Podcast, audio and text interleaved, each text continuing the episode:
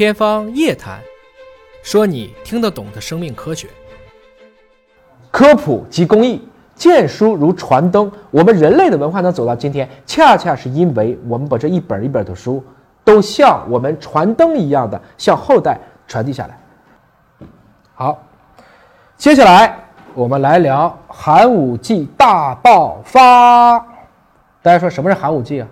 寒武纪那个年代啊，地球突然就产生了生物种的一个大爆炸，啊，在那一刻，尤其是在我们的海洋里面，我们的这些甲壳类的啊，我们这些节肢动物啊，都开始大量的繁衍，啊，壳越长越厚，牙越长越利，氧气含量越来越足，在那一刻，我们发现像很多的一些位置，艾迪卡拉呀，包括像云南的澄江啊，这些动物群都突然爆发起来了。我们讨论很多地质结构的时候，找化石的时候。都是从寒武纪大爆发里开始谈到的。那么这本书还有一个副标题叫做《第一只眼的诞生》。这个寒武纪大爆发，第一只眼的诞生，这是中国台湾版，而这个我们的简体中文版就叫《第一只眼》。说尹哥你怎么这么变态啊？不还要读一遍这个繁体的，再读一遍简体的？不是，我开始的时候这个没出来之前，我只能看它，看完它以后这个又出来了，然后我对着看一看，觉得他们翻译的可能还是不太一样。当然，这个第二遍就简单多了。实际上，眼睛是很重要的。为什么呢？我们都有眼耳鼻舌身，但人类对外界信息的吸收，眼睛占到百分之七十啊。所以你知道，当我能有眼睛的时候，我就能对这个世界认知的很清楚了。第一个眼睛是怎么来的？是因为我们的细胞感光而得来的。一些细胞对着光，然后照起来，它感光就形成了眼点，眼点一点的凹陷。就有了我们今天视网膜中间的中央凹，然后慢慢的形成了眼球，慢慢形成了我们的晶状体、玻璃体、角膜、虹膜，哎，就变成今天尹哥和你一样的这个眼睛。其实到章鱼的时候，它的眼睛和人类的眼睛，在设计的精巧程度上就已经不相上下了。而这一切都要得益于在寒武纪大爆发过程中的这种光线的启蒙。所以说，上帝说要有光，光是一种神迹。打引号的神迹，光也是让我们所有的生物开始呈现一个蓬勃的这个大爆炸的这样的一个缘起。尹哥，请介绍一些医学书，没问题，来了。哎，这个就是我要介绍的医学书啊。这本书呢，就是大约在几十分钟前，尹哥说有两套科普书。都是从九十年代一直写到现在的，一个是从一九九二年开始的第一推动系列，一个就是从一九九八年开始的哲人石系列。至于说什么叫哲人石，大家自行解锁啊，这个我今天不是给大家做名词解释的。那么这两套书所涵盖的内容都是数理化天地生，都涵盖了，所以我是从其中选择了一部分适合于生命科学、医学啊这个领域来给大家去分享。那这本书呢，实际上是由很了不起的几个人翻译的，包括校对金立，啊，金立院士，现在是复旦大学的校长，也包括他其中的译者首译叫钟阳，钟阳教授，这是尹哥非常非常敬佩的一位教授。他由于几年前交通意外事故，永远的离开了我们。但如果有一天大家在中国发现有非常多的种子还能被保存下来。就请我们一起去缅怀这位中阳教授，他不停的去奔波在，特别是在高原地区，来使得非常多的这些濒危的这些植物的种子能够得到一个很好的保护。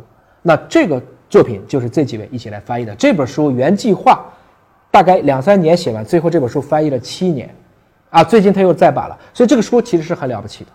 那么我为什么在今天推荐大家看大流感？是因为我们今天还在新冠。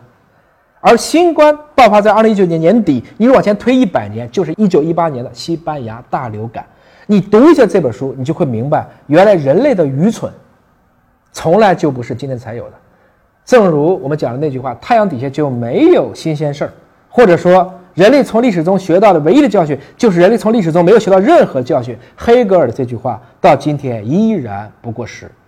但这样的一些故事，实际上你读完了大流感。你可能也就会看到，我们今天新冠疫情的过去、现在和未来，也会看到，在这个过程中，即使当年号称这些发达国家这些权威，在面对一个全新未知的疾病过程中，你的傲慢和偏见到底对这个事情会有多大的影响？所以，如果你想去了解一个瘟疫写的特别好的，我就推荐你看这本《大流感》。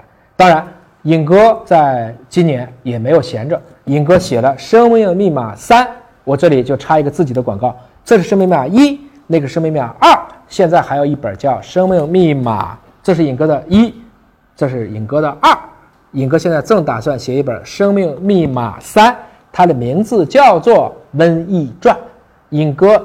把过去的十二个重要的瘟疫，都以类似于这样大流感的，也从他学到了很多的方式来给大家一一道来。希望大家都能够明白，我们跟微生物不是除恶务尽，甚至不应该是相爱相杀，我们应该学会跟他相看两不厌，和谐共生。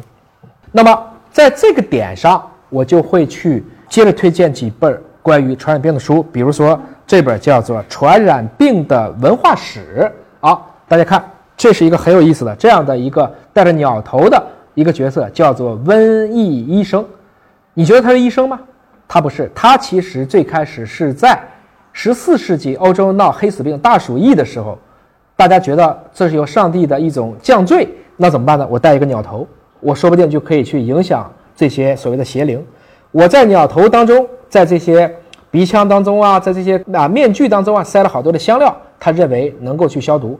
同时，他们会拿一个棍子去挑拨这些尸体，来看看有没有问题。久而久之，这些其实可能是探尸者，就被大家称为瘟疫医生，进而他就会变成了那个黑死病。傅家秋写《十日谈》过程中的一个标志性的符号，就是这样的一个故事。那么，如果说刚才那两本书都比较重，那么我这一次呢，再选一本这个。啊，日本作者写的叫别丧，啊，不就是传染病吗？什么意思呢？也就是说，传染病其实到今天为止，人类能走到今天，就是因为我们基本上已经战胜了所有的传染病。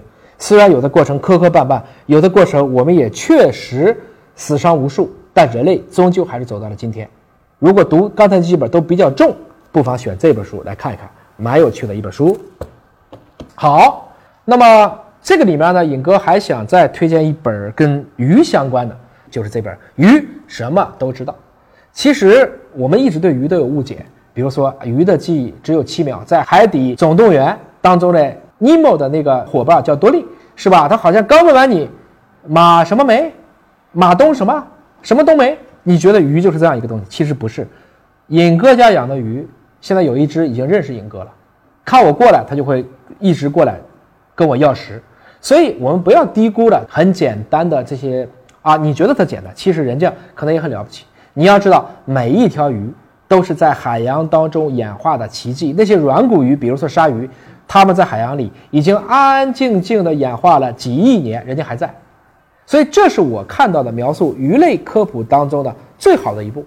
他这个作者对地球上大约有三万一千种鱼，那么他对这个鱼的知识的全面性是非常清楚的。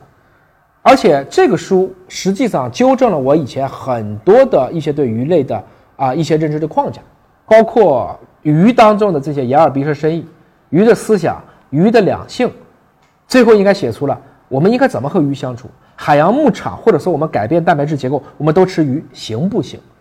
啊，稍微提一点意见，就是这个书里面关于跟鱼相关的基因的事情，我相信可能是由于受专业和背景所限，写的比较少。